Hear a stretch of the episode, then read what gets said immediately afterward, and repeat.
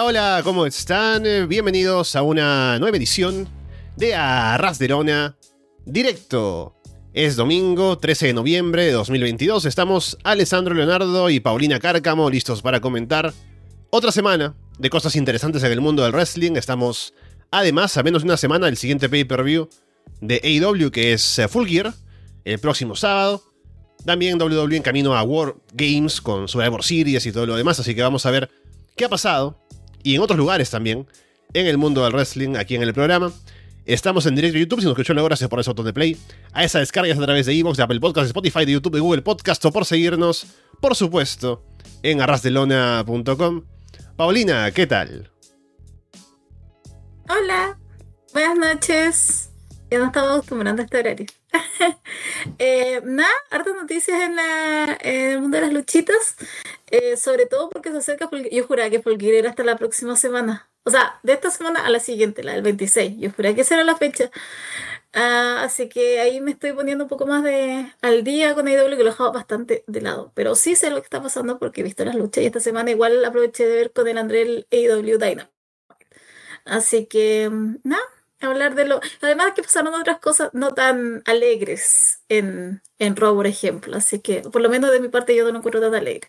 Así que ahí lo estaremos hablando también. Ujú. Eh, sí, además, como ya dice Paulina, estamos en un horario que ya se hace un poco habitual, en el eh, hasta llegando al punto que decimos, a lo mejor conviene hacer que sea por las noches los domingos, pero vamos a ver si eso finalmente se decide de manera definitiva o no. Por el momento estamos aquí, pero igual estamos en directo, así que nos pueden llamar. Estamos en el Discord, así que pueden entrar a través de el enlace que encontrarán en la descripción del video en arrasdelona.com para entrar al servidor de Discord de Arras y pueden entrar aquí al canal de audio del directo para conversar de lo que ustedes quieran o si no, como siempre, estamos atentos a lo que dice la gente en el chat, que ya veo a gente desde temprano aquí con nosotros, con Carlos, Dylan, David. Así que bueno, gracias por estar aquí en este horario de la noche, al menos por estas regiones. Y también para las siguientes semanas estaremos seguramente anunciando un- con un poco más de orden si hacemos el cambio o no. Y ya veremos la próxima semana, además con Full Gear el sábado, pero ya hablaremos de eso dentro de un momento. Por lo pronto, eh, creo, Paulina, sería eh, conveniente empezar con lo que tenemos como portada también en el programa ahora. También me imagino de lo que estabas adelantando en el comentario sobre lo que pasó en Raw. Que creo que es lo más importante dentro de WWE porque ha generado un cambio grande en los planes a futuro, alguna idea que teníamos tal vez de cosas que iban a poder hacer. Y es que Austin Theory, que hasta esta semana era el Mr. Money in the Bank más joven en la historia de WWE, decidió por alguna razón canjear su maletín y contra Rollins por el título de los Estados Unidos. O sea, para esto, si es que alguien ha visto el show, lo resumo brevemente. Rollins lanzó un reto abierto por el título de Estados Unidos. En un primer momento iba a aceptar Finn Balor, pero luego intervinieron eh, OC y demás y ya no hubo en ese, en ese momento combate. Esperó hasta el main event para lanzar el reto otra vez. Para esa segunda vez, había más de un interesado. Estaba Bobby Lashley, estaba Mustafa Ali, como que se pelean en backstage, y el que sale es Lashley. Y Lashley no va por el título, sino que ataca a Rollins, ¿no? Como que lo lastima en, eh, en ringside, ¿no? Como que no quiere realmente luchar de manera oficial, más que solamente salir a pegarle a Rollins. Y luego sale Austin Theory, viendo que Rollins está lastimado, para cobrar el maletín. Y em, bueno, Rollins está debilitado, ¿no? Por el ataque previo. Pero aún así, Theory no consigue ganar. Y Rollins es quien al final, bueno, también por Lashley que interviene, ¿no? En favor, o más bien en contra de Theory. eh, Rollins termina ganándole a Theory, reteniendo el título de Estados Unidos. Y Theory deja de ser Mr. Money in the Bank. En lo que podemos resumir como que, bueno, al final no sabían qué hacer con Theory como campeón, o mejor dicho, como Mr. Money in the Bank a futuro. Luego, sobre todo, del cambio de directiva, de tal vez Vince tenía una idea y Triple H tiene otra. Y ahora este maletín lo reiniciamos, o sea, Theory no va a ir a luchar por un título tan próximamente, tal vez a futuro sí, pero el proyecto de Mr. Money in the Bank se cayó esta semana. Ya, a ver, en primer lugar, eh, yo no estoy, yo creo que de aquí en adelante no veré los Raw en vivo, a menos que sea la primera parte, porque en, en Chile empieza a las 10. y estaría terminando Raw a las una. Y el, otro día yo tengo que entrar a trabajar temprano. entonces, eh, y aparte, me tomó que yo ya no estoy ingresando mucho a Twitter, entonces tampoco, no tenía idea.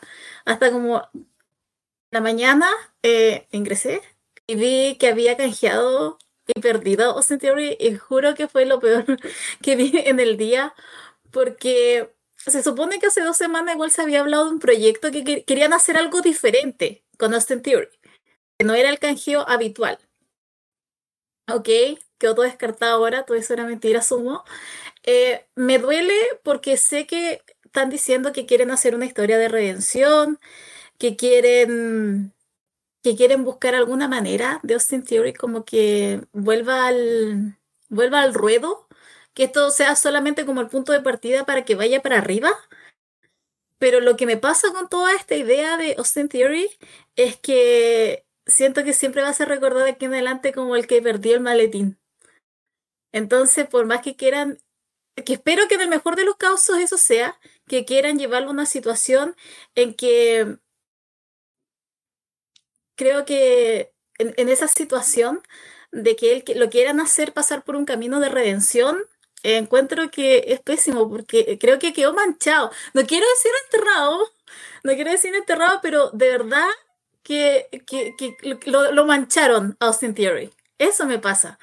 Entonces, por eso yo era mi favorito, Austin Theory, de verdad, era uno de mis favoritos, pero también es 2022, es un año que está súper complicado para canjearlo, incluso teniendo ese trolling con el campeonato en USA.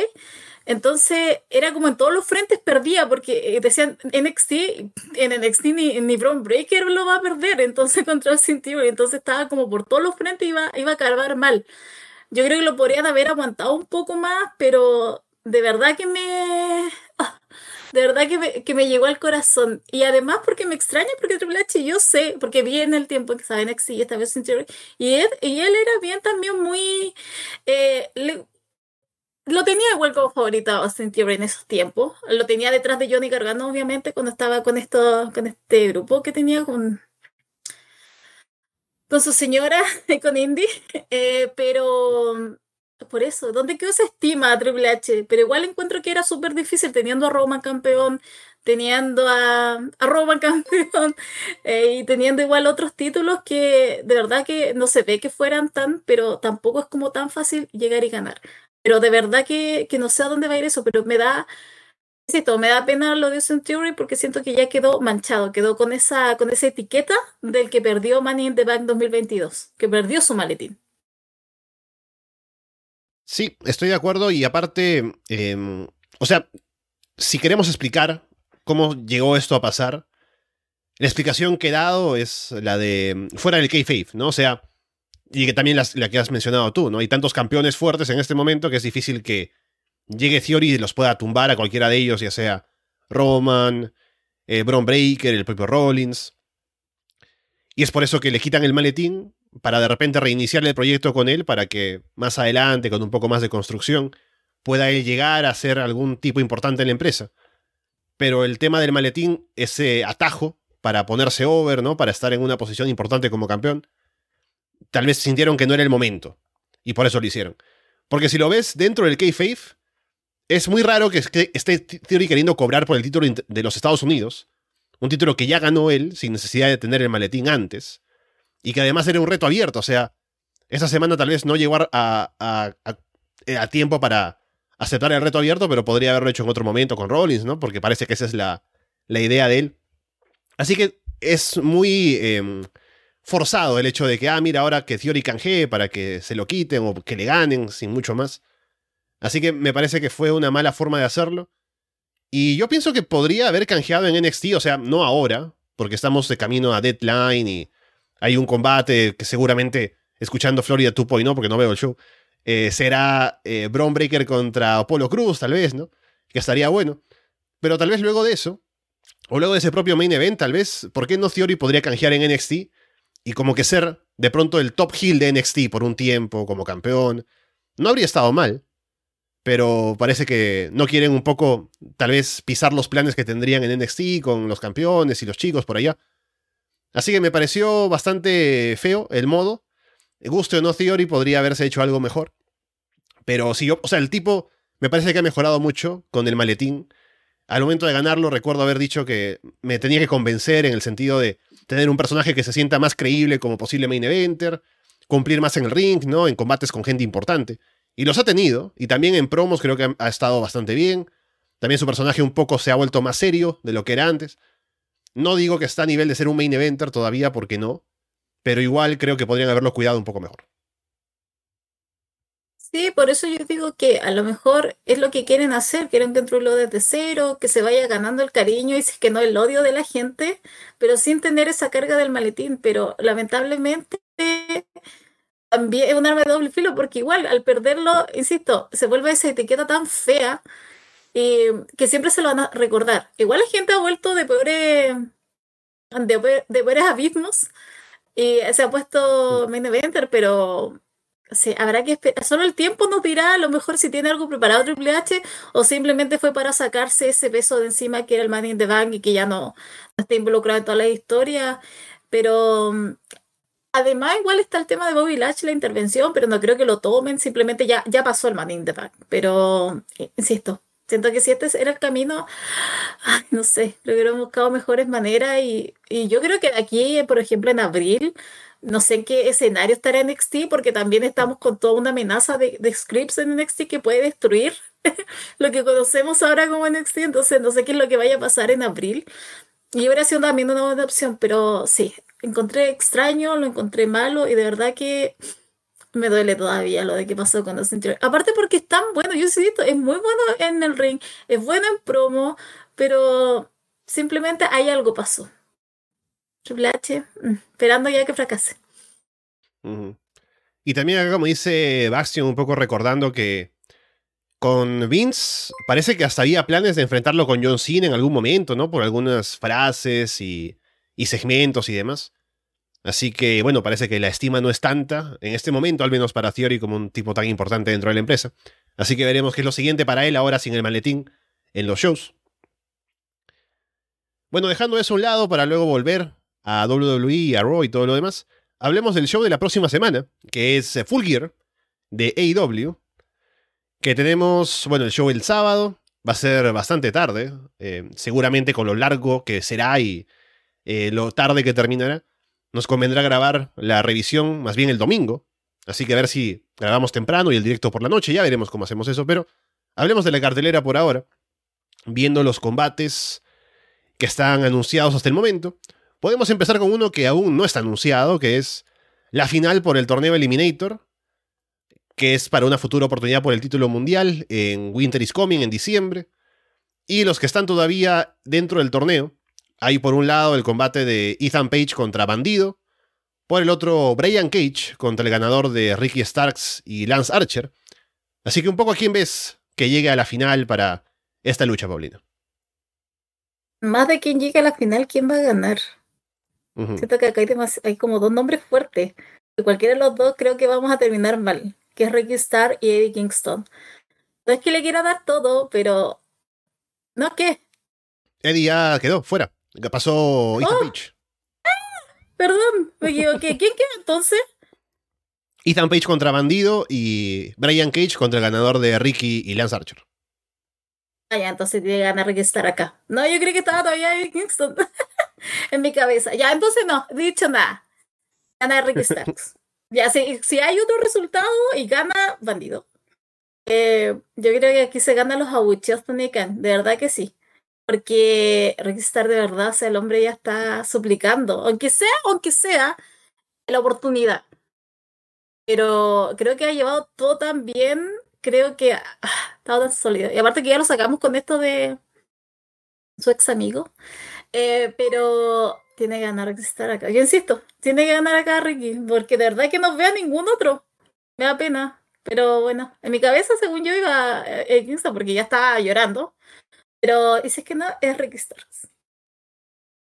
Yo creo más bien que Ethan Page podría ser un buen candidato, porque, a ver, el main event, y vamos a hablar de eso en un momento, John, Moxley contra MJF. Creo que en caso de que MJF gane, ya se ha perfilado toda esta rivalidad contra The Firm, con Ethan Page al frente. Y aparte, Ethan Page conoce a MJF de hace años, así que pueden un poco jugar con eso. sería un buen oponente. Igual estamos hablando de gente que no ha estado en el main event antes, así que tendrán que ponerse over ya en promos después, en el propio torneo, un poco con las siguientes victorias que puedan tener, para llegar a convencer de ser oponentes fuertes para Winter is Coming. Pero creo que Ethan Page puede hacerlo, o sea, solo con una promo puede estar ahí. Y también Ricky Starks me parece una buena opción. Así que creo que la final va a ser definitivamente entre los dos. Entre Ethan Page y Ricky Starks. Y el que gane igual creo que es una buena opción por cualquier lado, pero si tuviera que apostar por uno, yo creo que voy más por Ethan Page en este momento, pero ya veremos. Después, a ver, ¿qué más tenemos eh, por aquí? Podemos hablar del combate de Jade Cargill defendiendo el título TBS contra Nyla Rose. supongo que será un paseo para Jade Cargill. O sea, no creo que aquí pierda el invicto. Lo dudo mucho, pero a la vez, ¿cuándo va a perder Jade Cargill si no es acá? como que me da eso, pero no dudo que pierda Jade Cargill. No, si pierde. Yo sé que Rose es favorita de Andrés, pero me extrañaría mucho que ella sea la mujer llamada de derrotarla en este momento. Sí, al menos el mérito de Nyla para este combate es que ha levantado una rivalidad con Jade que ha estado bastante bien. Porque normalmente es como. Sí, y, porque antes para las rivalidades de Jade, o para las oponentes, mejor dicho, porque rivalidades no había, era que llega una, muere y pasamos a la siguiente. Al menos con Nyla, con la historia de robarse el título y hacer cosas por ahí. Ha estado interesante, le ha dado un poco más al reinado de, de Jade. Así que el combate al menos tiene un hit detrás que está bueno. Y a ver qué tan competitivo llega a ser. Me imagino que por el tamaño de Naila pueden mostrar que es un poco más resistente que otros oponentes. Pero igual siento que Jade ganará igual y ya veremos quién podría ser la llamada a quitarle el título. Después hay un combate de parejas de Darby Allin y Sting contra Jay Lethal y Jeff Jarrett, el equipo que se enfrentó a Rick Flair y su yerno en el eh, show de retiro este de hace unos meses. En la tarde estaba viendo el Jeff Jarrett, Jay Little versus Andrade, Rick Flair. Ese es mi comfort match. Así que yo estaba contenta. me gustó que se haya me gustó que se haya repetido la pareja. Pucha, si Rick Flair no fuera un fundado, si no estuviera cancelado, yo creo que hubiera aparecido acá, pero lo dudo, así que no me van a dar ese momento otra vez. Pero, ay, Dios mío, estoy esperando esa guitarra. No sé, yo creo que vaya a contratar Darby Allen. No sé si va a vender Sting, porque hay que mm. recordar que igual tenía unas peleas por ahí por TNA en que Sting no vendía, no le vendía a Jeff Jarrett. Entonces yo quiero saber cómo va a llegar él. Es lo que a mí me más me entusiasma de todo esto, es Sting versus Jeff Jarrett. Así como, ¿qué vienes a hacer tú, viejo? ándate de, no, no sé, ándate de acá. Pero no, de verdad que voy a disfrutar. Este. Es una lástima, es una lástima que no esté Ric Flair involucrado porque siento que este podría ser, no sé, su post último match. Pero, ¿qué puedo decir? Solo recomiendo ese, esa gran lucha que fue Ric Flair, Andrade versus Jay Little, eh, Jeff Jarrett, porque, ah, Dios mío, los momentos que nos entregó eh, mi match del año 2022 pues. Sí, una pena que esté Jay Little acá metido con Jarrett, pero a ver qué tal el combate. Me parece interesante al menos ver la interacción de Sting con Jarrett otra vez después de tantos años, ¿no? Pero bueno, algo podrán sacar seguramente Sting, o mejor dicho, Darby y Lethal también en la lucha. Después tenemos el combate por el título de parejas de AEW. Dia Claim defienden contra Our Glory otra vez. Supongo que será al fin de Claim ganando en un pay-per-view grande, o sea, no, no puedo evitar hacer esto cuando escucho The Acclaim. Pero me pasa eso, o sea, tiene que ganar The Acclaim, o sea, lo siento, tiene su momento. Asumo que acá se vendrá el definitivo quiebre de Kid Lee con Swerve. Mío, ya de no quiero ver más a Kid Lee. Tengo un cierto, ha ganado un cierto rechazo en mi Kid Lee. Y ha ganado más Swerve. Sea, quiero verlo a él solo luchando por cosas y por títulos, aparte a él solo. Eh, entonces, espero aquí ya una cosa definitiva y que The Acclaim, insisto, en un pay-per-view grande tenga su momento que debe haber sido en el pasado, porque eh, ahí era donde debía haber ganado The Acclaim, pero eh, solamente esas dos cosas espero. Si me ganara Kid Blizzard, encuentro que sería terrible, pero dudo que ese sea el caso. Sí, también igual me parece que será el momento de que por fin se rompa Surfing or Glory y a ver qué hay para Acclaim después en la división de parejas que Está volviendo gente, a ver si alguien más puede subir ahí a ser retadores, pero opciones hay. La cuestión es que se ordenen, nada más. ¿Qué Luego por el- Bucks o no? Ah, o sea, los Bucks vuelven, me parece justo, no está anunciado nada, pero me imagino que esta semana lo anuncian. O al menos lo insinúan. Yo creo que será más, más lógico que lo anuncien directamente. Que vuelven Kenny y los Bucks para retar al título de tríos del Triángulo de la Muerte. Y que incluso lo ganen otra vez para reiniciar ese proyecto que se rompió por lo de CM Punk. Sí, eso me estaba pensando, o sea, no sé por dónde van a ir, pero asumo que los Bucks van a aparecer, aunque yo, yo creo que van a aparecer acá, pero bueno, se aparecen después, no sé. Ah, Mm. no quiero que vuelvan, solo quería decir eso. Luego tenemos el eh, combate de debut de Saraya en AEW enfrentándose a la doctora Britt Baker. Gana Saraya, pero ¿en qué estado? Dios mío, me da miedo, tengo, me da la impresión de ser, no sé si es en Punk, pero no sé.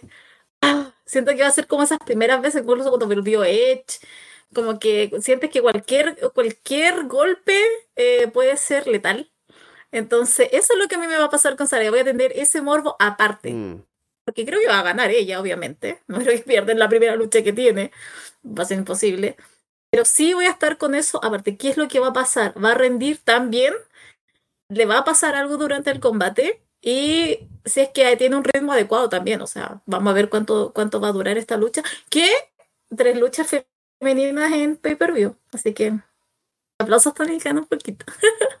Pero yo creo que eso es lo que más me interesa. Tengo un morbo aparte con el Saraya versus Britt Baker. Sí, igual creo que mm, estará bueno ver qué tanto eh, nivel mantiene Saraya luego de el tiempo que ha estado re- retirada, eh, qué también puede llevar el combate, a ver si hay algo ahí que nos pueda preocupar, porque hasta hace poco le dieron el alta en shoot, o sea, no es que aún eh, lo tenía guardado y recién lo anunció, sino que realmente fue un proceso para que le dieran el alta luego de lo que había sufrido ella, de conmociones cerebrales y demás. Y ahora me interesa el combate para ver qué tan eh, factible será pensar en Saraya como una luchadora importante ya de manera regular ahora en el roster de AEW. Lo que me llama la atención también es que yo me imagino que si el segmento que tuvieron este pasado miércoles en Dynamite hubiera sido el último antes de llegar al combate en el pay-per-view, la reacción de la gente habría sido como medio mixta, porque Saraya por ahí fue como dijo un par de cosas que de pronto al fan de AEW como que no le parecerían de pronto muy positivas al compararse y decir, bueno, yo soy una estrella, yo he estado en tal lugar y tal otro, y bueno, como min- minimizando lo que se ha hecho en AEW, ¿no? Sobre todo de cara a lo que ha hecho Britt Baker. Por eso pienso que sería un poco raro el sentimiento de que por un lado están contentos de verla, por otro lado como que no les ha caído bien lo que les ha dicho a los fans, pero aún tienen esta semana para ver que se pueda perfilar bien a Saraya como babyface, a Britt como la heel, y que lleguemos un poco más claros al pay-per-view, porque eh, aún Saraya creo que tiene que presentarse de mejor manera. Pero el combate en sí me, me llama la atención y veremos qué tanto nos puede dejar para pensar en más adelante. Después, el combate por el título mundial interino femenino de AEW. Tony Storm contra Jamie Hater. No sé. Ah, no sé qué va a pasar acá. Em, siento que AW tiene un reloj contra Jamie Hater. Siento que Mm. está ahí. Tic, tic, tic, tac, tic, tac, tic, tac, tic, tac. Está ahí. Eh, pero Tony Storm tampoco lo ha hecho tan mal.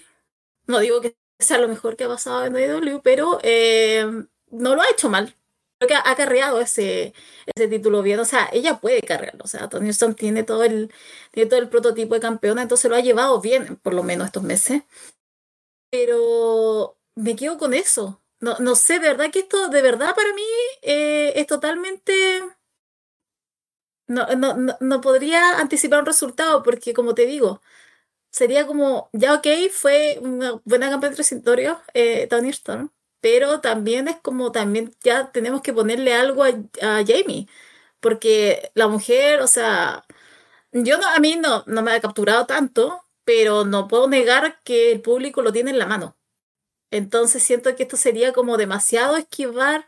O sea, tienes a alguien que todo el mundo quiere y ya la quiere campeona y pero si no le, no le vas a confiar, entonces como va a perder todo eso, eh, no sé si lo va a perder, pero por lo menos se va a apagar un poquito toda, toda esa llama, todo ese fuego que está teniendo ahora. Entonces, eso es lo que a mí me tiene como más preocupada. Pero de verdad que el resultado que sea para mí va a ser totalmente inesperado porque, como insisto, no tengo dónde decirte un 50 y 50. Creo que dejaron pasar un poco el tren de Jamie con el no turn contra Brit, que la gente lo pedía, ¿no? Que querían apoyarla, hacer babyface. Se ha mantenido en lo mismo en lo que ha estado antes, pero al menos ahora tiene la oportunidad de ratar por el título y la gente igual la apoya, ha tenido buenas presentaciones. Así que no es la manera ideal tal vez de llegar a un punto en el que habría que coronarla, pero podría ser, no estaría mal. Igual, si tengo que apostar, diría que Tony Storm retiene porque Jamie no llega como una retadora tan fuerte realmente, a pesar de todo. Pero veremos, igual no me sorprendería tanto si Jamie gana el título y planean hacer algo nuevo con ella como campeona. Después tenemos por aquí el combate por el título mundial de Ring of Honor. Chris Jericho defiende contra Brian Danielson, Claudio Castagnoli y Sammy Guevara. Eh, ¿Por qué es que no estuvo Daniel García? Sobre Sammy Guevara. Porque asumo que será un factor eh, Daniel García, pero retiene Chris Jericho. ¿Qué va a pasar con ese antro, insisto? ¿Por qué acá está Rico Bonner? ¿Por qué está Rico Bonner en ETP Vergus y Fulger AW? ¿No van a tener uno en, en un mes más cuando hay tope con Deadline, con NXT el 10 de diciembre? ¿Por qué esto no se movió para allá? Asumo que, asumo que igual es un escenario un poquito más grande y pueden llamar más inversionistas, que por, mis, por se cierre ese acuerdo que a lo mejor tienen ahí todavía que no, no pueden cerrar y necesitan algo fuerte, pero eh, me molesta que acá tengo o sea, como que los veo y es como, ya primero, ¿por qué no está Daniel García? Y el segundo, eh, va a retener Chris Jericho, porque si ya se lo gana Claudio, eh, como, ¿nos podemos, por favor, eh, liberar de Rico of Honor en AEW? Solo eso pido, solo pido eso, pero retiene Chris Jericho. Sí, de acuerdo, Jericho retiene, creo que Vamos a entrar a la siguiente etapa de Ring of Honor con Jericho campeón. Y viene Final Battle, así que me genera mucha expectativa o e, ese sentimiento de qué raro, pero qué genial tener a Jericho como en el main event de un pay-per-view de Ring of Honor como el campeón, defendiendo contra vaya a saber quién, tal vez Brian Danielson otra vez o alguien más que se pueda presentar. Pero veremos. Igual este combate seguramente estará muy bueno con los cuatro involucrados.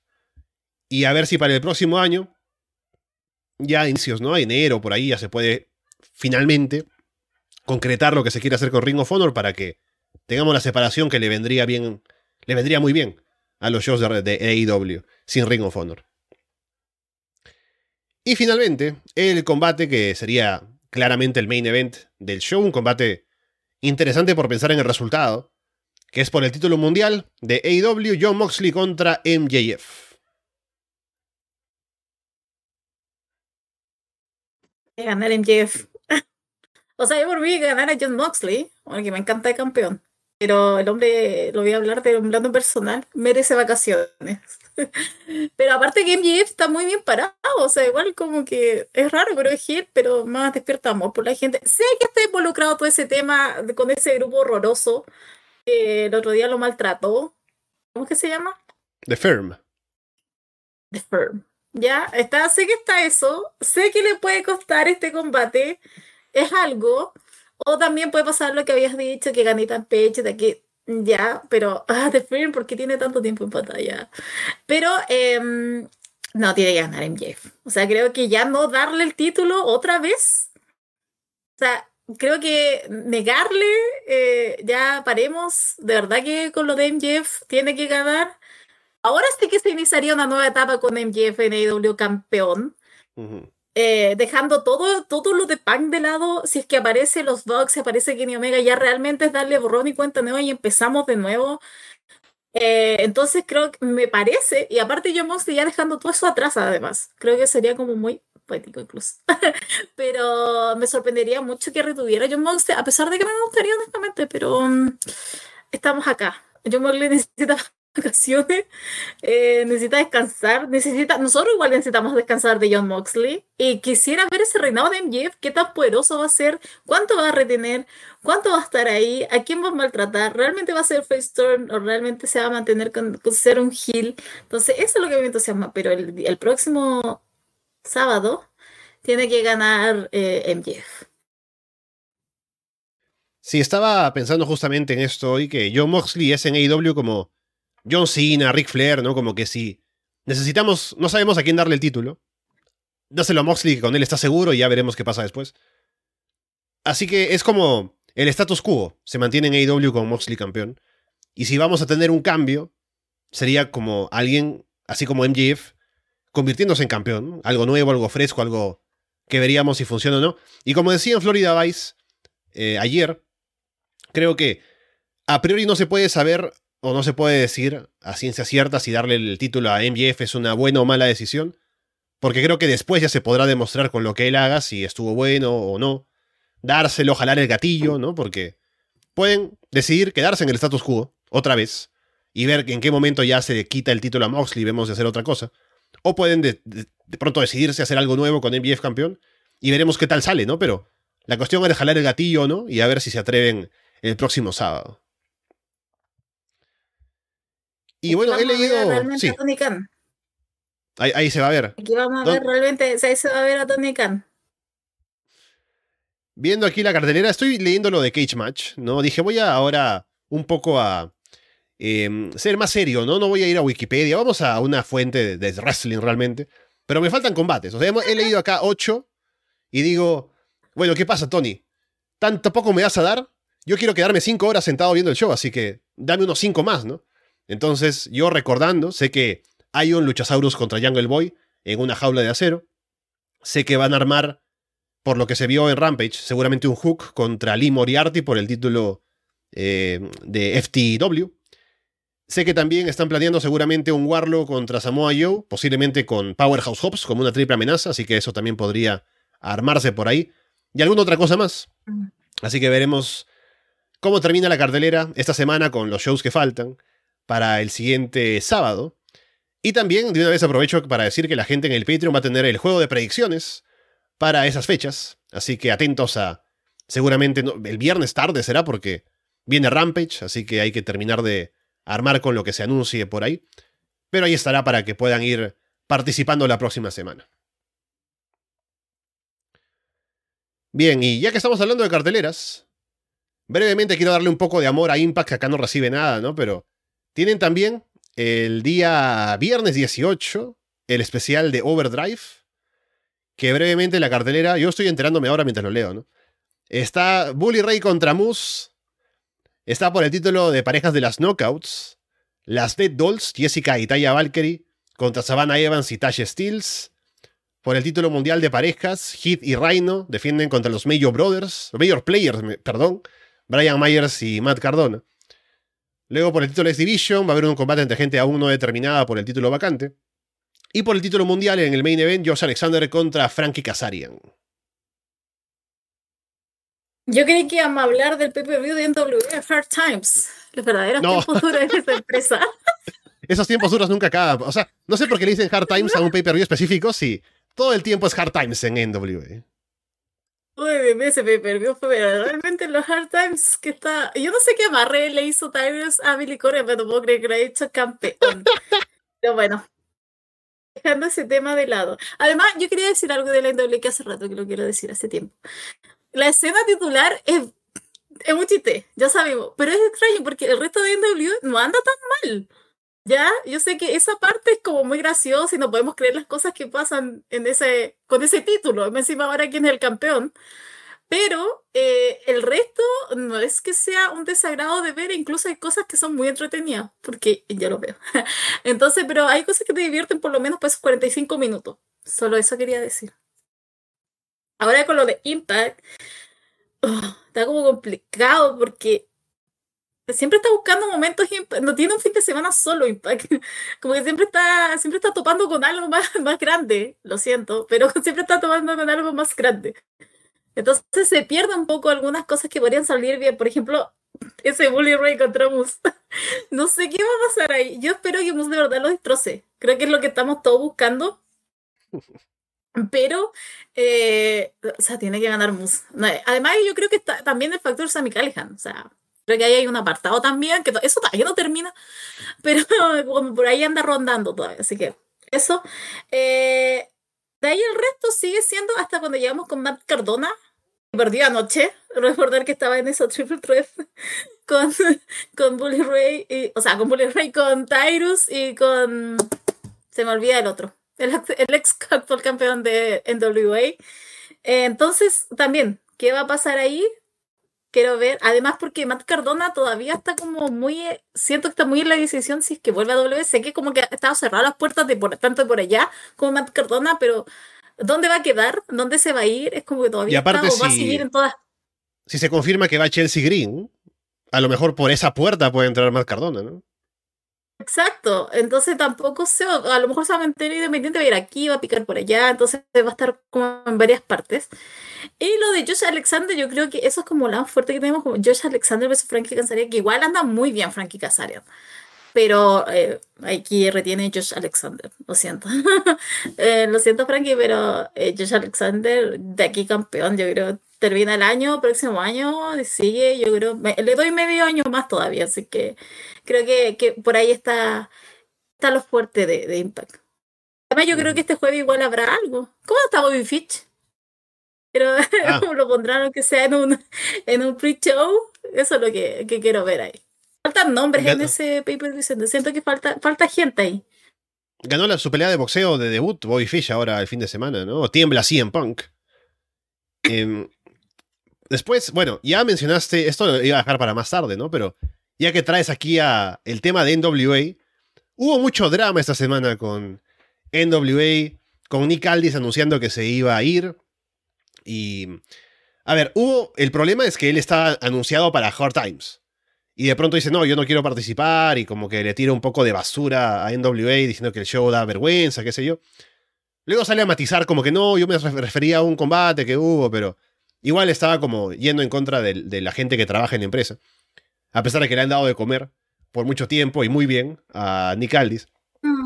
Y todo a propósito, al parecer, con un desacuerdo con Mickey James, de tal vez la realización de una segunda edición de Empower, pero que había un tema de por medio de negocios de que a lo mejor no convenía a la empresa invertir ese dinero y que aparte no tenían el talento suficiente para poder hacerlo. Billy Corgan salió a dar declaraciones al respecto también. Alguien que me pareció que fue muy sensato en las declaraciones que dio fue Trevor Murdoch, curiosamente, hablando de la perspectiva de ambos, de qué es lo que él opina. También bastante molesto con cómo manejó la situación Aldis, a pesar de lo mucho que lo ayudó en su carrera y que tiene ese aprecio por él, pero que no le sentó bien la forma en que hizo las cosas. Así que Aldis queda fuera de NWA, a ver en qué lugar terminaría apareciendo, si es que alguien está interesado en contratarlo. Que bueno, ya hablaremos de qué tan interesante o no como talento para, bueno, como agente libre sería Nick Aldis. Pero ¿qué te pareció todo lo que salió esta semana de NWA? Que bueno, al menos nos dio para hablar de NWA ahora en las noticias, Paulina. Ah, lo que me pasa es que a mí me molestó lo que dijo Nick Aldis porque lo como expuse anteriormente, eh, hay un problema, yo le doy toda la razón a Nick Aldis que hay un problema en el título. O sea, que lo esté peleando entre Von Murdo, que lo esté peleando Tyrus y que ahora es campeón encima de salga Tyrus, quiero que le haga una ah. razón a Nick Aldis. Yo creo que ya es como, estamos, estamos, creo que estamos todos apoyándolo. Lo que yo no comparto es cuando dice que el show en sí, porque como mencioné, no es que el show sea malo igual hay buenos prospectos, hay gente que se está mostrando. Creo que en ese aspecto es, es, muy raro, porque tú se estás centrando en una cosa, que ya ok, estamos todos de acuerdo que es basura, pero hay otras cosas que funcionan, incluso hay una historia que es muy entretenida ahí. Eh, pero más allá de eso, creo que me, pasa que hay una relación muy rara con lo que está pasando con Billy Corgan, incluso lo que está mostrando en pantalla. Eh, Entiendo a Nick Aldis, a lo mejor se quiso poner, eh, quiso defender a la señora, pero creo que en esta le encuentro la razón a Billy Corgan. O sea, ¿qué mujer ibas a sacar? Si hay. Camille lleva, lleva ese título porque literal como que tiene ahora recién a Chelsea Green y Chelsea Green parece que va a volver a W. Si es que vuelve, sería, y paramos de contar las mujeres que tienen WA. Creo que tiene a dos más que creo que sacan de, de, de algunas indies, pero nada más, o sea, creo que en esa le encuentro razón. Y si fuese el enojo, bueno, Nigaldi igual de repente él debería tener como otra perspectiva de que de repente no se dan las, las cosas y, está bien. Fue amo y señor de NWA, incluso en un tiempo en donde había gente como Eddie Kingston, Rickstar, que no tienen el nombre que tienen ahora, pero cuando tú los ves en ese tiempo, tenían mucho, tenían mejor promo y tenían mucho mejor en ring que lo que tiene Nick Aldis. Que encuentro que está, creo que en el, escenario de NWA funciona muy bien, pero si incluso lo movemos a Impact, siento que sentaría un poquito off. En AEW, ¿para qué decir? Y ni siquiera voy a hablar de la W porque ahí yo creo que sería un llover más. O sea, lo digo así. De verdad que creo que su lugar era en WA.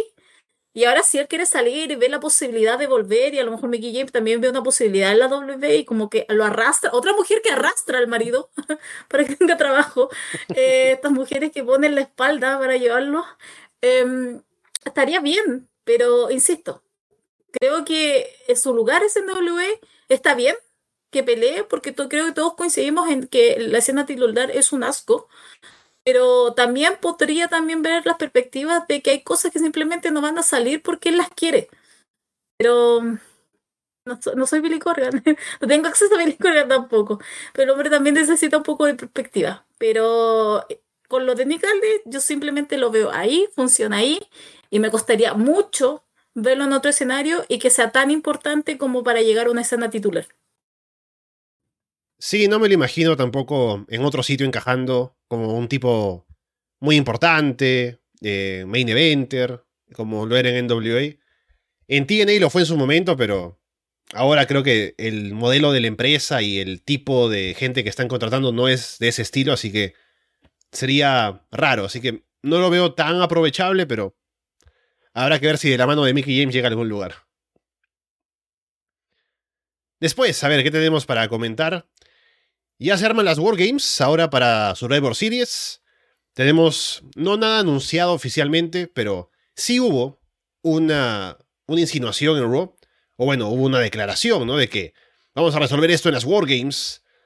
Esto con el grupo de Bianca, Bianca Belair, la campeona de Raw, con Asuka, con Alexa Bliss, contra Control, contra Damage Control, Bailey, Io Sky, Dakota Kai, y junto con ellas, Nikki Cross, Ahora de vuelta a su personaje antiguo, que está bastante bueno. Y bueno, por un lado están cuatro, por otro solo tres. Me imagino que quien se añade al, al grupo Babyface sería Candice LeRae, a quien atacaron hace unas semanas, para completar el 4 contra 4. Así que podríamos tener la Wargames femenina por ahí.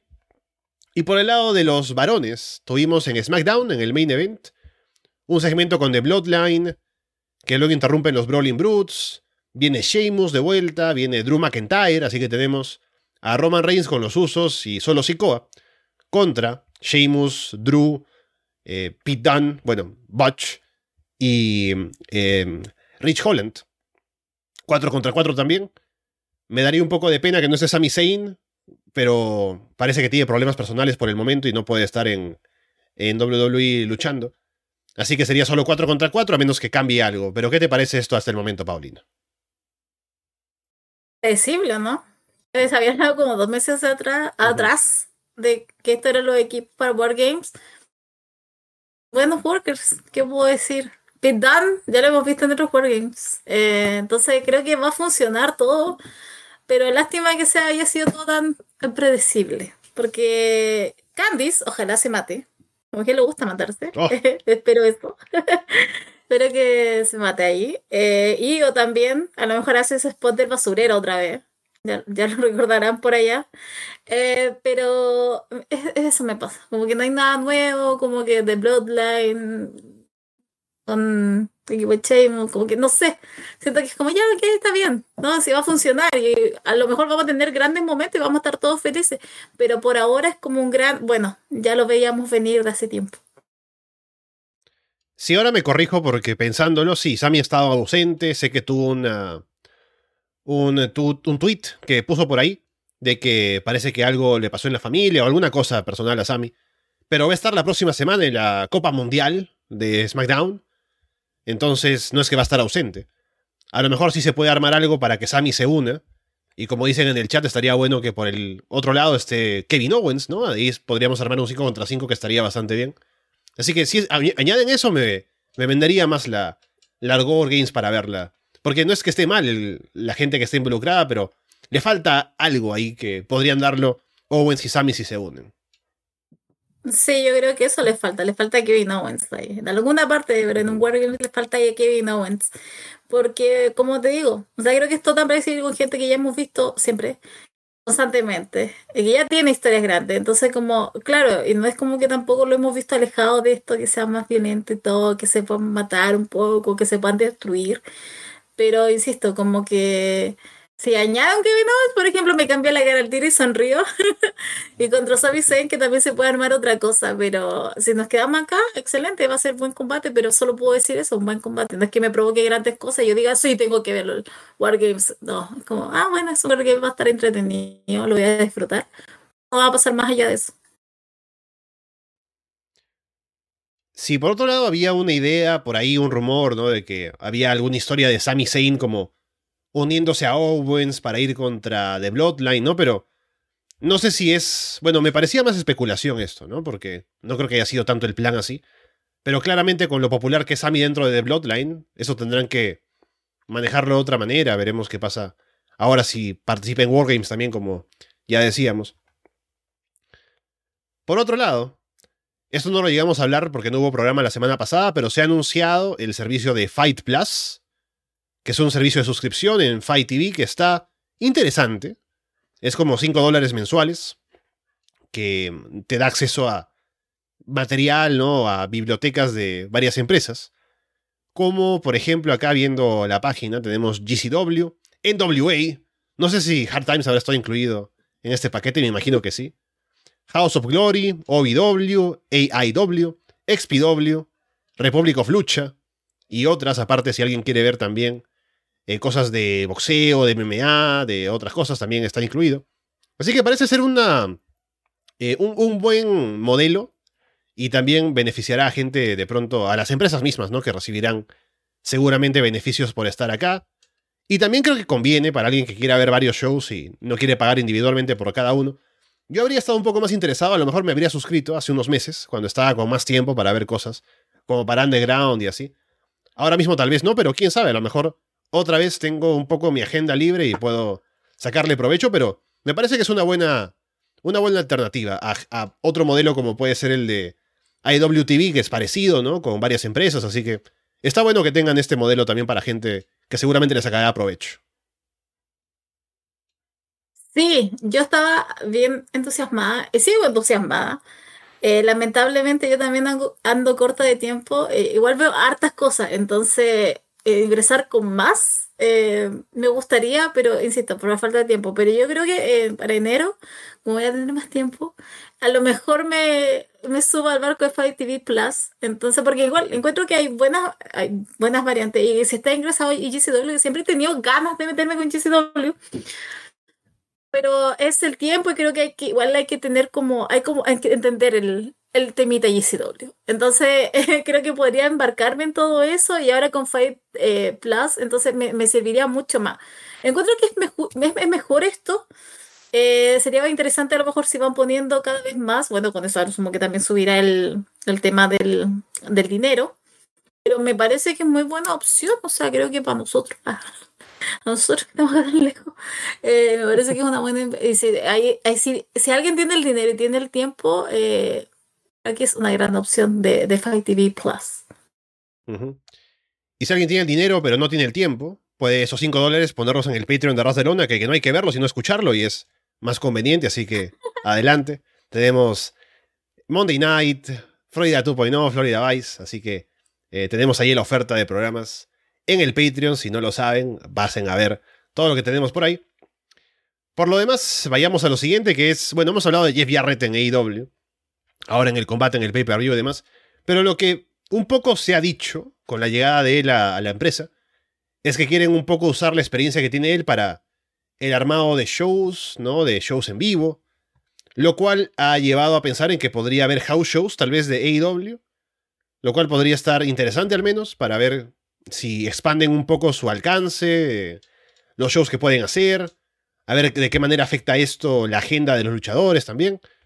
Pero bueno, algún cambio ahí de esa manera para expandirse estaría bueno y veremos si se implementa o de qué manera lo hacen, pero eh, esta me parece, al menos es una buena idea. Y a ver qué tanta gente pueden llenar en arenas si van más allá de shows semanales, ¿no? Pero veremos cómo sale esto. My world, my world. Como son esa canción de, de Jeff Jarrett. Eh, pero es verdad, es verdad que él lleva todo eso, es un, un modelo. Encuentro que es un viejo muy mentiroso, Jeff Jarrett. Sí, bueno, Tony Khan lo dijo en, en, en, redes, ¿no? Que para eso viene, ¿no? Pero seguro que Jarrett le ha pintado el mundo a colores a Tony Khan, ¿no? Ese es un grande para buscar trabajo. Ah, ya quisiera sí, yo tener un currículum, o sea, yo, o sea, Jarrett tiene que ser un especialista en entrevistas de trabajo, ¿no? O sea, yo le tengo que pedir consejos si quiero presentarme a alguna empresa, ¿no? A preguntarle a Jarrett de qué manera hay que venderse a sí mismo para que consigas trabajo en las empresas multimillonarias, ¿no? De la gente que está en la cima de la industria. Eh, lo que no es quemar puente, aprende 100 punk. Eh, pero el hombre puede estar. En este año estuvo um, en tres cosas diferentes y todas importantes, es increíble. Eh, yo igual. Yo, si no sumo, y es verdad todo lo de Jeff Jarrett, igual, o sea, me alegra mucho porque creo que eso es lo que igual necesita AEW. Y creo que sus mismos luchadores lo ha dicho, como que tomarse el salto desde de una semana para ellos también es como que tampoco es muy provechoso. Incluso como sería mejor tener algo entre medio los fines de semana. Yo igual con, con, con más dinero, asumo. Eh, pero no tener como ese salto que es de varios días, sino que también haber hecho. Entonces, si en ese sentido apoya y lo puede hacer Jeff Jarrett de manera eficiente, eh, creo que, insisto, beneficiaría tanto al público como, eh, como a AEW como empresa. Que, insisto, tiene que crecer aún más, porque no tiene que morir IW, ¿ya? Porque eh, no quiero vivir en el mundo de Triple H. Prefiero vivir en el mundo de Triple H con Jeff Jarrett, pero no, no un mundo simplemente de Triple H. Así que espero realmente que esto no sea solamente una, una venta de humo, que sea solamente para Jeff Jarrett ganarse un dinero fácil, sino que realmente le ponga trabajo y acelere unos eh, más eventos y que pueda crecer la marca de AEW. Sí, quiero hacer eco un poco de lo que dijo Andrés en Freud Vice, que estuvo bueno en el comentario, ¿no? De que ya tiene razón de estar molesto porque lo despidieran de WWE, porque lo reemplazaron con Road Dogg, ¿no? El tipo que sale a decir que es mejor que Bret Hart. Así que, eh, bueno, apoyamos en ese sentido a, a Jeff Jarrett. Luego, bueno, un par de cosas que podemos combinar, ya que Hubo un combate recientemente de R-Truth con Grayson, Grayson Waller en NXT, en el que el pobre Truth se lesionó, lamentablemente, está ahora pasando por cirugía, ¿no? ya, ya pasó la cirugía. Esperemos que se pueda recuperar pronto el hombre que ya tiene, ya tiene su edad. Así que, bueno, eh, igual es un grande, así que fuerza para R-Truth. Y por otro lado, Grayson Waller, se ve que, más allá de lo bien que hablan acerca de él en Florida 2.0, también la directiva de WWE parece que está bastante satisfecha con el trabajo que ha tenido él en los shows y demás y con su desarrollo, entonces es alguien que tenemos seguramente que habrá que tener en cuenta como un luchador importante para el futuro de WWE con lo bien que lo está haciendo ahora en el territorio de desarrollo. Eh, mira, con tanta cosa que se habla y después termina siendo mentira, que espero que de verdad que esto no sea una mentira con lo de Grayson Waller dejando eso de lado. Artruth, ese día, esa, ese, ese salto, porque él hizo un salto de la tercera cuerda, que Dios mío, de verdad, que no se haya roto el cuello fue un milagro, de que haya sido solamente la pierna. Porque la manera en que tú lo ves, yo de verdad creí que se había roto el cuello. De verdad que lo, lo vi, vi muy, muy mal esa caída. Así que creo que de alguna manera la sacó menos mal de lo que podría haber sido. Eh, Claro, nosotros se nos olvida que Artruth es bastante eh, mayor, de 47, 46, tiene Artruth. 50. Entonces, claro, 50, no, entonces, claro, tú ese día lo ves y él se creía un chiquillo de 25, él juraba que era axioma. No, de verdad, estaba muy rápido, hacía todo bien, Congreso Waller tuvo química inmediato. Entonces, él, claro, se subió en una y él creyó, él estaba en una, él creyó que ya iba a hacer todo y se tira a la tercera cuerda y cae mal. Y ahí es donde entra lo de Grayson Waller, que claro, como cayó, había tiempo que ocupar, y Grayson Waller pide el micrófono y al tiro comienza a burlarse de la situación. Es que uno diría, bueno, él no conocía el, la gravedad del asunto, pero da lo mismo, porque por ejemplo esta semana comenzó burlándose de Art Truth. Entonces mandándole salud y que estuviera bien en la cama. Entonces, es como, es el tipo de, personaje que tiene Grayson Waller. Yo lo dije una vez en Prioridad.0 que mucho se habla de MJF llegando a W cuando tiene a Grayson Waller. Grayson Waller, pues porque está en la W, cuida un poco más su boca. Pero cuando le dan un poquito más de libertad o de las cosas de que él puede sacar, las saca y las dice. Entonces, por eso insisto, si a Waller lo tienen en buena estima y se van dando cuenta de lo que tienen y le pueden sacar provecho, encuentro que ahí tienen un muy buen gil. Tiene que cambiar ese finisher, porque es es algo muy engorroso. Pero cambia ese finisher y va a ser ideal, porque de verdad el hombre puede manejar y puede hacer una promo en cual tú lo odies. Pero para eso igual tienen que darle un poco más de libertad para que él pueda decir las cosas que realmente quiere decir. Porque, insisto, a él no le va a temblar la, la boca para decirlo. Entonces, insisto, creo que una lástima lo que pasó con Artruth. Lo aprovechó Waller y si es verdad lo que están diciendo, que lo tienen en estima, ojalá esa estima sea la correcta y vaya subiendo y vaya subiendo y que Waller tampoco se pegue una caída, pero insisto, creo que ahí hay un potencial increíble de Hill que de verdad, de verdad que ahí no. Ya quisiera ese nivel de Pro Bron Breaker, pero la tiene Grayson Waller. Y hablando de rumores y cosas de NXT, podemos hablar de que se dice que sería inminente la subida de Cameron Grimes al roster principal y me alegra ahora que tengamos esta nueva directiva con Triple H al mando, ¿no? Porque yo recuerdo, cuando aún veía NXT, imagínense hace cuánto tiempo, Cameron Grimes siempre fue lo, como que lo mejor, tanto en promos, como en personaje, como en el ring. Siempre me encantaba verlo. Y ahora se ha mantenido en NXT siempre a un gran nivel, ¿no? Con protagonismo en rivalidades y demás. Tal vez con la directiva o con Vince al mando, habría sido un poco menos seguro el destino de Grimes, si entienden su personaje, qué cosa querrían hacer con él. Pero estando Shawn Michaels y Triple H al mando de la empresa, en lo creativo, seguramente ya saben el trabajo que ha hecho Grimes, saben lo bueno que es. Y seguramente llegando al roster principal podrán encontrarle algo ahí que hacer, alguna manera de que se ponga over con el público. Y creo que tiene mucho potencial como para llegar bastante lejos. Así que veremos qué pasará con Grimes una vez que llegue al roster principal de WWE. O sea, yo también pensé lo mismo. En su tiempo cuando salió um, McMahon, porque hay mucha gente de NXT que gana con, con Triple H arriba. O sea, está el caso de Cameron Graham, el caso de Axioma, el caso de Nathan Fraser. Y claro, si lo hubiera visto Vince McMahon, han olvidado en la parte trasera. Pero claro, Triple H no los ve de esa manera. Eh, puede ver un poco más allá. Eso creo. No sé qué tanto será. Eh, pero eh, por lo menos en el caso de Cameron Grimes, a mí igual me entusiasma. Pero también yo quiero saber con qué personaje va a subir. ¿Va a subir con el mismo, con el de el alegre? Porque él igual tiene sus matices. Él es muy bueno en promo cuando es Gil también. O sea, cuando es, es más serio. Entonces quiero saber con qué se va a ir al main roster. Pero también a mí me pone muy feliz porque igual va a tener mayor exposición. Entonces ahí quiero, quiero ver qué, qué es lo que... No digo que va a llegar a las grandes esferas de título mundial, pero por lo menos se va a poder defender ahí. Y si llega, creo que sería un buen encuentro con LA Knight.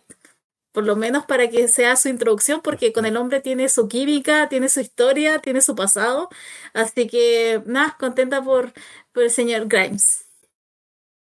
Enorme rivalidad, si alguno la recuerda de Grimes con LA Knight, con Ted DiBiase de por medio, el título del millón de dólares, eso es maravilloso.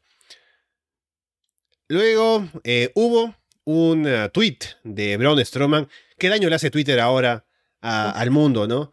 Sobre todo de la mano de Elon Musk. Hay empresas que pierden millones de dólares en la bolsa, ¿no? Por, por trolls y bueno. Braun Strowman no necesita que alguien que, que se copie su, su nombre, que pague 8 dólares para eh, que le pongan la verificación de Braun Strowman, ¿no? Y tutear una, una estupidez. Él puede hacerlo él solo. Y lo hizo la semana pasada, luego del combate con Homos. Poniendo algo así como que, ah, los tipos grandes son los que valen la pena, ¿no? Nada de flippy shit, ¿no? No sé qué, una cosa así, ¿no? Como un poco tirándole hacia los luchadores fly flyers, más pequeños y demás. Y, o sea, el tipo está bien que esté contento con el combate que hizo, que estuvo, estuvo bueno, acá lo dijimos, ¿no? Sobre todo en comparación con lo que esperábamos del combate, de lo que podría haber sido. Pero, ¿por qué tiene él que, para sentirse bien, atacar a otras personas, ¿no? Y ya gente ahí contestaba que, mm, porque puso algo así como que esa gente que mide tanto, que lucha así, debería estar trabajando, no sé, en algún lugar de, no sé, una McDonald's, una cosa así, una cosa así dijo. Que Jericho también le respondió como que yo trabajaba en uno así hace cuando, cuando era joven, ¿no?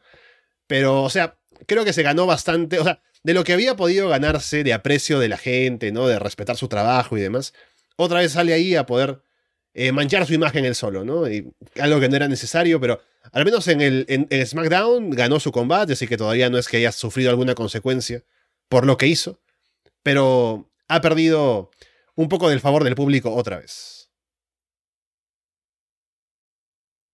Eh, qué imbécil, eh, Stroma. De verdad que me supera. Es como. Raquel González, ¿qué está haciendo ahí? Voy a arrancar esa mujer. Em, o sea, yo sé que lo hizo con intención, no de la gente, porque es tan imbécil que no sabe que tiene gente igual que la que hay en EW, pero que se lo estaba diciendo a ellos, de forma eh, solapada. O sea, claro, váyanse allá, al otro lado, a EW, allá donde saltan, donde hay tipos chicos, pero él no se da cuenta que la misma empresa en donde él trabaja, y sobre todo su jefe, le encanta ese tipo de luchadores, aparte. Me gustó que le hayan contestado sin ningún miedo a Lee y le haya contestado Ricochet de la manera en que lo hicieron. Siento que hasta que le faltó que gente le contestara. Yo creo que podrían haberse metido otras personas, por lo menos para ir, aunque sea a burlarse o algo, pero me faltó que le, que le respondieran un poquito más.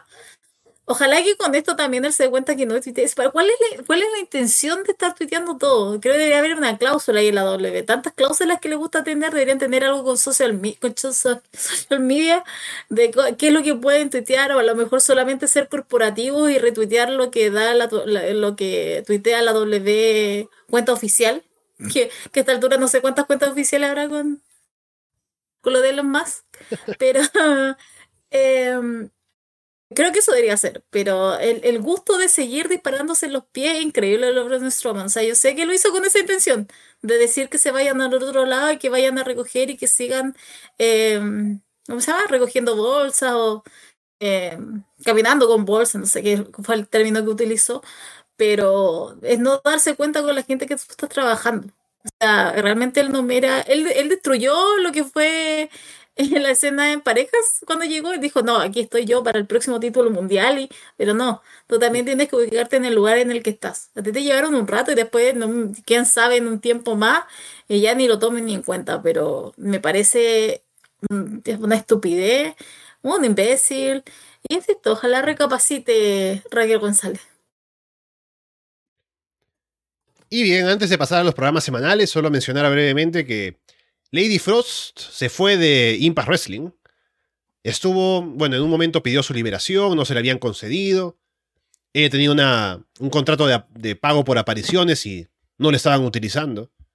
Pero finalmente llegaron a un punto en que la empresa le concedió la liberación. Ahora ya está fuera de Impact Wrestling por fin.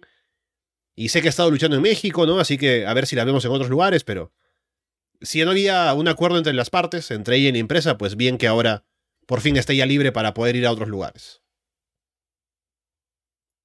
Uy, lamentable por Impact, otro nombre que se va, me se mete mm. en división femenina. No digo que soy una loca por Lady Foss y por lo que había hecho, pero no puede irse otra persona, lo siento.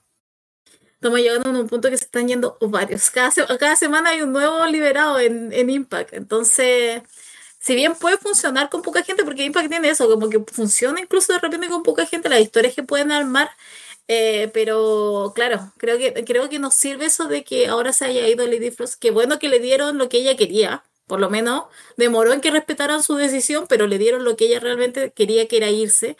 Pero por el lado de Impact es como que realmente a esta altura me, me está llegando todas estas salidas porque igual estamos quedando sin gente, sobre todo en división femenina. Vamos ahora sí con lo que pasó en Raw primero, con un par de novedades, tenemos el regreso de Mia Jim. En este caso para unirse al OC, a AJ Styles, los Good Brothers, para enfrentarse a Judgment Day. Ya pedía a Michael Cole que saliera alguien a patearle el trasero a Rhea Ripley. Y parece que la llamada a hacerlo será Mia Jim, así que veremos qué tanto puede aportar ahora de vuelta en la empresa y sobre todo en esta historia. Que cuando aparece ahí la gente como que no reacciona, porque no fue un nombre tan fuerte, o sea, no hizo nada en el roster principal más allá de aparecer con Retribution, ¿no? Entonces, no es alguien reconocible más allá de para la gente que o ve las indies, o no las indies, pero Impact, o, o vio NXT en su momento, pero parece que no había mucha de esa gente en la arena cuando apareció, pero veremos qué tanto ahora puede un poco mejorar su imagen de cara al público metida en esta historia. Ojalá no salga de acá, pero eh, prefería a Beth Phoenix. La verdad que hubiera oh. preferido mil veces que hubiera aparecido Beth Phoenix. eh, mira, yo me quedé con la misma reacción del público, así como, ya, ok. Es que es gente que funciona en Twitter, es gente que la pide en Twitter, es gente que alucina y no sé cómo sus mensajes llegan.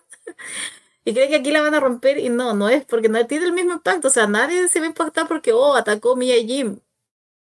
Claro, todos quedan con la pregunta de quién es. De ahí ya podemos empezar a recordar y podemos ver cosas, pero se hubiera quedado en Impact nomás. Pero bueno, supongo que será la Rhea Ripley, pero que la destroce Rhea Ripley, pero que esto no sea tan jugado, así como que quede 50 y 50, 51 y 40, no, o sea, pero que Rhea Ripley se imponga y con fuerza, tomando en cuenta igual que la tomó por sorpresa. Pero eh, sí, hubiera preferido a, a Beth Phoenix en este instante, de verdad. Y en un momento del show, Rhea intercambió una mirada con Bianca Belair, ¿no? Así que parece que estarían planeando hacer ese combate para en algún momento y Ria se va a mantener fuerte. Y han hecho un buen trabajo con ella como para que ahora mismo venga Mía y la, derribe. Creo que con lo fuerte que ha estado Ria, conviene mantenerla fuerte para que sea una retadora creíble para Bianca. Eso estaría bueno para más adelante. Y acá Andrés también en el chat menciona que el público de Raw en general estuvo bastante apagado. También lo dice David justamente ahora. Eh, me parece que sí, pero la verdad es que el propio show tuvo la culpa, creo, porque los segmentos fueron bastante largos, sobre todo el primero, porque el primer segmento es el que mata al público, porque es con los usos, con Nudey, y cuando empieza, la gente está respondiendo bien, ¿no? Eh, cantan lo de Uzi, piden a Nudey, sale Nudey y está bueno, ¿no? Que estén hablando, pero hablan tanto que la gente se apaga a mitad de la promo, ¿no? Como que, ah, bueno, sí, responderemos tal, cual cosa, pero la promo se alarga mucho. Luego sale además Matt Riddle, ¿no? Como que se meten más capas y.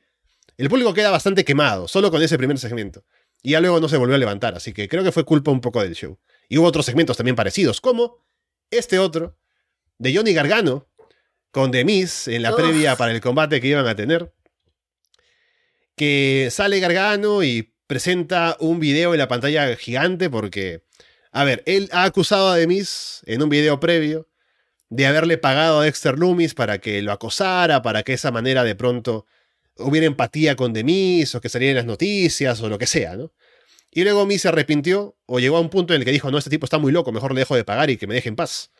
Pero Dexter Loomis quiere seguir persiguiéndolo para seguir obteniendo dinero. O es que Miz le debe. Por ahí está el asunto, ¿no?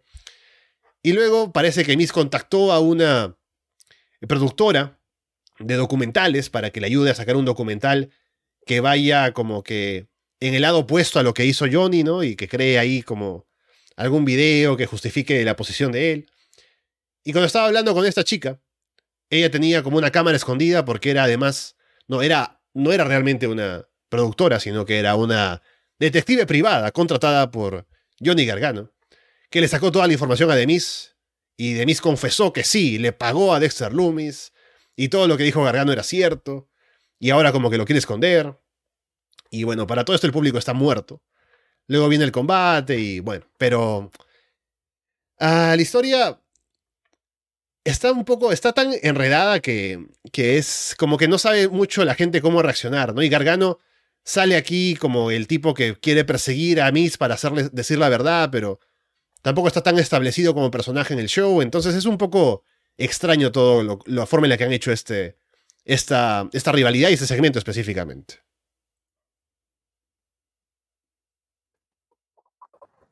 No, siento que esto dura un año. siento que esto se ha hecho eterno. Es realmente a mí ya me tiene saturado. O sea, creo, mira, hace un tiempo creo que lo hubiera aguantado un poco más porque está, incluso estaba creciendo un poco lo de The Miz versus Dexter Loomis. Algo estaba creciendo en mí, como que algo me está... Pero lo saben matar rápido porque están agregando muchos segmentos y aparte no es un segmento en Raw, es como varios segmentos o varias partes en algunos Raw ha pasado, que son tres veces y es con la misma historia. Y ya, ok, yo entiendo que Gargano es favorito de Triple H, que lo quiere, yo lo quiero posicionar de alguna manera como el babyface pero si esa es su manera, ¿qué, qué, está, ¿qué está pasando? De verdad que lo encuentro tan aburrido. Entiendo si la gente el lunes estaba de esa manera porque realmente lo que... Yo creo que realmente la gente está reaccionando a lo que merece de repente el show de rock, que es silencio. Porque por más que queramos, usted, queramos estar en el placebo que es Triple H en el, en el área arriba, en el, en el área superior de la empresa, hay momentos en que realmente esto no, no está funcionando. Y si fue, estuviera Vince McMahon, sería más duro todavía. Pero como es Triple H, todavía estamos con esto de que, oh, está haciendo grandes las cosas. De repente no es tan grandiosa las cosas. Y está pasando con esto con Johnny Gargano, The Miz, Dexter Loomis. Y tú, que hasta, mira, si hasta los segmentos, por ejemplo, que donde hacen esas recreaciones, yo lo hubiera creído si hubiera sido una vez. Pero ya está siendo un continuo. Y siento que este robo va a tener otra vez una recreación. Y vamos a tener a Johnny Gargano en varios segmentos otra vez y contando esta historia. Y siento que, claro, Triple H le importa, pero a nosotros ya no nos. No nos está importando y no, nos estamos, no lo estamos pasando bien. Pero no sé hasta cuándo lo quiere hacer, lo quiere seguir, este, quiere seguir con esto, que es lo que me da más miedo. Porque, insisto, para mí esto ya parecía que estuviera el año, pero no, creo que ya en tres meses. Pero, insisto, creo que está Así que sí, ojalá el público reaccionara como el lunes pasado, que simplemente no tuviera, tuviera cero reacción, para que al fin se den cuenta que esto no está funcionando y que lo único que va a hacer es seguir cansando. ¿Y por qué Gargano tiene un silbato? Ahora que me pongo a pensar, ¿no? Es como que lo quiere poner over como parte de su personaje, pero no significa nada. Yo ahora veo los shows enteros de Raw, desde que llegó Triple H, un poco me ha animado a hacerlo. Pero con el silbato de Gargano siento como que aún viera segmentos, ¿no? Como que en algún momento se explicó y me lo perdí. Pero no, fue que salió de la nada. Y mm, sí, creo que han alargado mucho esto, han metido demasiados elementos y no está funcionando. Y hay, segmentos o programas de Raw que me parece que están bien, pero el de esta semana, el último lunes, no fue uno de ellos. Y una última cosa que podemos decir de ese show fue que Nicky Cross le quitó el título 24-7 a Dana Brooke y luego lo tiró a la basura. Y ese título ya sale como un título retirado en la página web de WWE, así que matamos dos proyectos de Vince McMahon el lunes. Uno fue Austin Theory como Mr. Money in the Bank y el otro el título 24-7. Así que a ver qué pasa ahora con Dana Brooke y con la gente que competía por ese título. Algo se inventará Triple H equivalente al 24-7 y lo hará parecer como una gran cosa. Como, oh, esto realmente va a venir a salvar a esta gente. No sé, o sea, yo creo que estuvo bien. Además, True, la situación que está tampoco va a llegar a reclamar nada era como la persona más interesada en esto. Pero, ¿por qué Nikki Cross? Porque ella, precisamente. O sea, está bien, lo tenía, pero podría haber sido otra persona, no sé, haberlo hecho, no, no desecharlo de la manera en que lo hicieron. Igual de repente estuvo entretenido el 24-7 y de repente alguna de estas cosas que, que se daba con el título. Pero supieron que, o sea, lo quemaron todo, alguno parecía más estúpido que otro, pero igual tuvo sus momentos. Creo que eh, la manera en que lo hicieron, como tirando a la basura, creo que hay un mensaje más que simplemente decir este título ya se descontinúa. Bien, pasando a SmackDown, tuvimos el combate de los usos contra New Day por el título de parejas. En este caso, era New Day defendiendo su récord del título o reinado más longevo por el título de parejas frente a los usos. Y al ganar los usos, que fue lo que hicieron, se establecen como la pareja que más ha tenido el título en la historia de WWE por más tiempo. Y fue un buen combate para abrir el show además, así que estuvo bueno, la gente estuvo metida, los usos ganan, que era lo, esperable. Y me parece que fue una buena forma de iniciar el show y que, bueno, ahora más bien pensar qué pasa con los usos y sus siguientes retadores, que es la, la pregunta de siempre con la división de parejas de WWE. Day otra vez. No, eh, es como. Me parece que estuvo bien, eh, pero hubiera jugado más con esto, con este regalo, porque yo me enteré la semana pasada, creo, que estaba este, este, este, esta rivalidad por el tema de, del quién tenía la mayor cantidad de tiempo de campeones. Creo que hubiera jugado, lástima que haya sido la semana pasada ¿Qué pasa? Eh, Crown Jewel. ya se me perdió Crown Jewel cuando fue. Eh, tengo cero noción del tiempo a esta altura del año. entonces, eh, me pasó que como que en supe, podían sacado mucho más provecho, encuentro. Creo que era una buena realidad, era una buena excusa. Al fin tenía una excusa eh, que valía la pena, como para mm, pelearse a muerte. Pero creo que esto, bueno, es que tienen tanta química, pero ahora es lo mismo. ¿Quién le va a quitar a los usos? ¿En qué minuto? Siento que, además, siento que los usos son los que tienen que perder primero para que se empiece a desmoronar ese castillo que tiene Roman Reigns. Entonces, ¿cuándo va a ocurrir eso? ¿Cuándo será? Creo que, insisto, creo que ellos son los que tienen que salir con esos títulos, perderlos, y de ahí cayéndose de a poco lo de Roman Reigns. Pero, claro, ¿quiénes, ¿quiénes van a ser los llamados a, a quitarle los títulos? También en SmackDown tuvimos al menos algo nuevo con Bray Wyatt, que interrumpió una promo de LA Knight para ahí meterse con él, ¿no? Un poco. Em, un poco ahí como criticarle tal vez la forma en la que lleva las cosas, y LA Knight se molesta por esto. Termina ahí Bray golpeando a LA Knight, entonces, al menos, parece que se va a armar algo, por fin, de Bray en el ring, con LA Knight, que es un oponente interesante, ahora que vayan a enfrentarse. Así que me gusta este, esta interacción al menos. También por el tema de promos que pueden salir por ahí. Así que está al menos interesante por ser novedoso y por darnos algo con Bray Wyatt más allá de las promos que siempre hace. Sí, yo estaba preparada para otra promo en backstage, eh, dando vuelta, hablando. Menos mal, menos mal. Yo dije, estaba Elena y eso es lo bueno de, de no estar tan involucrada en redes sociales, que de repente no me spoilé tanto. Entonces fue la sorpresa para mí ver que aparecía LA Knight y aparecía Bray Wyatt. Y yo dije, al fin, ah, ya, algo. No importa que el sacrificio sea LA Knight en este caso. Y con esto vuelva Máximo de bolsa. Que todos estos sus, segmentos en YouTube son muy eh, graciosos. Lo de que están haciendo ahí Mansur. no salió nada en, el show, pero en YouTube salió esto de que están buscando a un nuevo integrante, ¿no? Y. Me gusta como ese formato reality show que están haciendo.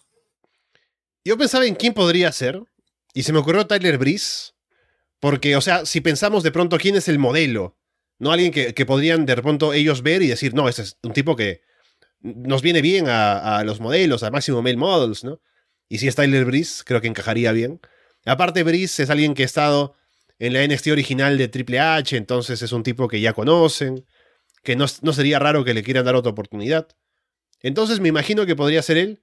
Por ahí decían también tal vez John Morrison, pero no me parece tanto, tal vez, como una, una idea. No, lo descarto del todo, ¿no? Pero me gustaría que fuera Tyler Breeze. Pero veremos quién termina siendo el que responde al llamado de los máximos Mel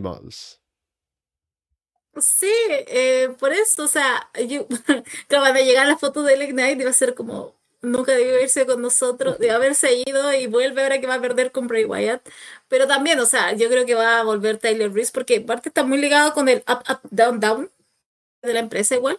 Entonces él sigue con, con Austin Creed y siguen ahí haciendo sus cosas, como jugando. Entonces tampoco como que esté perdido y que no está como fuera de esa órbita de la W. Entonces también me interesaría mucho, pero insisto, vean lo de Melmode, Maxim Melmode, porque de verdad que está muy entretenido, por lo menos lo que está mostrando ahí en el canal oficial de, de AW. Al menos van a pasar un buen momento.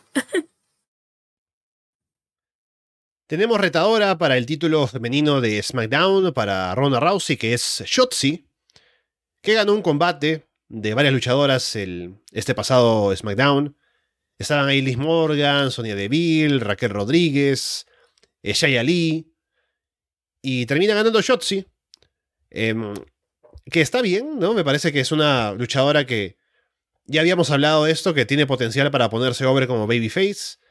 No ha tenido tanta cámara para sí misma por estar metida en otras historias, pero ahora sí lo tiene como retadora. Tuvo luego un ataque o sufrió un ataque de parte de Ronda y Shayna en backstage. Pero me gusta como retadora y a ver qué tanto le puede sacar a Ronda en ese combate que tendrán. A mí me da miedo. Da un poquito de miedo. Porque entonces, si bien tiene como. Tiene habilidades. habilidades. Eh, de repente no es tan eh, limpia cuando hace movimientos, cuando golpea y sobre todo con ronda. Eh, no digo que sea pésimo lo que vayan a hacer, pero igual como que la diferencia me, me da miedo, me da susto. yo, insisto en esto, de verdad. Eh, no sé por qué ella fue la llamada, por qué fue, ganó, pero no sé por qué. Porque es como, yo insisto, o sea, creo que está bien, si igual va a ser algo rápido de transición y fue. Pero esa dinámica entre Chotzi y Ronda, insisto que me da miedo. O sea, ¿será este el momento en que Chotzi se va a lesionar? Porque esa mujer está, de verdad, de repente se va velozmente, es como que no mide y hasta así de repente cerca de, de lesionarse. Entonces, es lo que me da ahora un poco de temor. Hay que hablar también del bochazo que hubo en ese combate con Liv y Sonia y Raquel, con la mesa que no se rompió. Pero, pero bueno, eh, al menos lo, lo de Liv, ya. De lo de Liv ya como que viene una seguidilla ya de... sé que los bots pueden pasar, sé que son... Ah, pero una cosa que ya esté pasando constantemente con Liv Morgan, o sea, como que de repente funciona y hay otras veces en que no le funciona todo esto decir extremamente. Entonces, no sé, Liv Morgan a ponerse las pilas, no sé, como que está haciendo una, haciendo una seguidilla lo que está pasando con Liv Morgan de repente. Sí, también, bueno, el comentario de Dylan me gusta, ¿no? De que volvió Hunter x Hunter antes que el manga de Jay Ali, hay que imaginarse cómo está de... de mm, la, sequía con ese manga de Jay Ali, que hablamos de su... de que hubo un, un hiatus en medio, luego ahora está, ha desaparecido, así que pobre Jay Ali. Y por otro lado, también David menciona la alianza entre Ronda y Shayna, que tiene futuro. Me gusta también. Me, gusta, me gustaba la idea de que estuvieran como oponentes, pero aún se puede dar en un futuro. Ahora como una alianza podría estar bueno de momento. Así que veremos cuando de pronto hay algún cambio o algo más que pueda pasar con eso. Sí, a mí igual. Me gusta harto, harto, harto que estén juntas y que estén como aliadas. Y sobre todo porque hay algo en la mirada de China que tampoco es como que confíe tanto en Ronda. Ronda como que la quiere mandar mucho, como que le dice, mira, podríamos hacerle esto, podríamos seguir golpeándola. Y como que China la ve y como que le hace caso, pero igual es como, como una mirada de desconfianza. Entonces creo que eso lo podían explotar mucho más, pero a mí igual estoy bien entusiasmada con las dos. Tuvimos los primeros combates del Mundial eh, de SmackDown con eh, Santos Escobar venciendo a Shinsuke Nakamura con intervención del legado del fantasma y todo, pero igual es una victoria fuerte para, para Santos. Y por otro lado, tuvimos a Braun Strowman ganándole a Jinder Mahal, así que van avanzando en el torneo y veremos cómo está la otra llave la siguiente semana en SmackDown. Eh, al fin, Santos, una buena Santos. Ay, este, debe haber sido el primer combate de Santos. Este era, ¿o no? ganando, viéndose fuerte, con la ayuda. Excelente con, con Santos. Ron Stroma, bueno, no, no somos, al menos yo no soy fan del hombre. Así que supongo que habrá que aguantarlo ahora. Pero estoy contenta por, eh, por el Santos. Bien, y finalmente tuvimos el regreso de los Viking Raiders. Ahora con Sarah Logan, también, y me imagino que Sarah Logan volverá también a ser luchadora más allá de estar con ellos, como parte del roster femenino, lo cual está bueno. Así que, bueno, más allá de eso, de que vuelvan los Viking Raiders, que son una buena pareja, vuelven como heels, ¿no? Porque salen a atacar y violentos, así que por eso mismo no se perfilan como retadores directos a, los usos, lamentablemente, pero algo podría cambiar. Y a ver cómo le va a Sarah Logan ahora de vuelta en WWE. eh, está como en público rojo, silencio, ¿no? Eh, es como que ya, o sea, ya lo veíamos venir, o sea, ya estaba más que cantado todo esto. Qué bueno que ya salió y no siga como prolongando esta espera. Ya tenemos un poco más de certeza de lo que está apareciendo. Pero eh, es eso. No sé si entusiasma también Sarah Logan como entre la división femenina. Es una más, pero me pasa eso, que va a ser simplemente una más. Eh, y de ahí lo que pueda pasar con the Viking Riders también, o sea, igual creo que ahí podría ser interesante lo que pueda pasar con los usos. No creo que sean los llamados a derrotarlos, pero quién sabe, en la mente de Triple H eh, todo puede pasar. Bien, con eso entonces podemos ir cerrando el programa por el día de hoy, habiendo hablado de todo lo que viene pasando en WWE, también de un poco de fuera, AEW de cara a Full Gear la próxima semana, que como ya digo, estaremos comentándolo seguramente el día domingo, al día siguiente de que sea el show el sábado. Así que bueno, Paulina, estaremos hablando ya en el directo a ver si ordenamos todo para que haya uno la próxima semana, dependiendo de la cantidad de temas que estén pendientes aparte de AEW. Y por lo demás, pues siempre atentos a lo que pasa en el Patreon. Tuvimos anoche Florida Vice con Andrés. También sale Florida 2.0 con Andrés y Paulina hablando de NXT. También Monday Night, estamos ya pasando a WrestleMania 13, Spring Stampede, ahora para los siguientes shows de Raw y Nitro en el 97, así que mucho contenido por allá, aparte de lo que sale siempre en abierto como Puerta Prohibida, que sale seguramente mañana, La Casa de los Horrores, el directo, así que mucho contenido como siempre aquí en Arras de Lona. Ya veremos cómo estamos para la próxima, Paulina. Eh, sí, no sé tampoco cuándo nos veremos. Quizás nos vemos el próximo domingo a esta misma hora, o quizás no, porque como no en su full gear, em, a lo mejor ahí, no sé, ese show igual va a ser tan largo que solamente van a hablar full gear y ya van a estar dos horas. Eh, así que no sé cuándo nos veremos. También cómo esté la semana, quizás pasa algo, no pasa nada y bueno, ¿para qué vamos a hablar?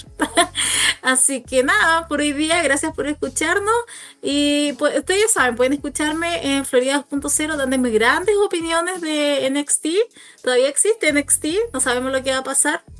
Si ustedes no saben, hay un pequeño hacker, Scripts, Scripts, eh, que, mm, que está amenazando con destruir NXT destruirlo de qué manera, cambiarle solo el nombre, cambiar lo que es la esencia de NXT, no lo sabemos por ahora, así que estamos atentos.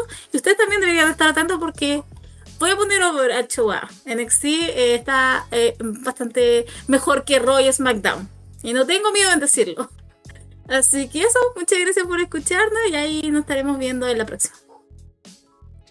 Bien, con eh, todo eso dicho por ahora, los dejamos de parte de Paulina Cárcamo y Alessandro Leonardo.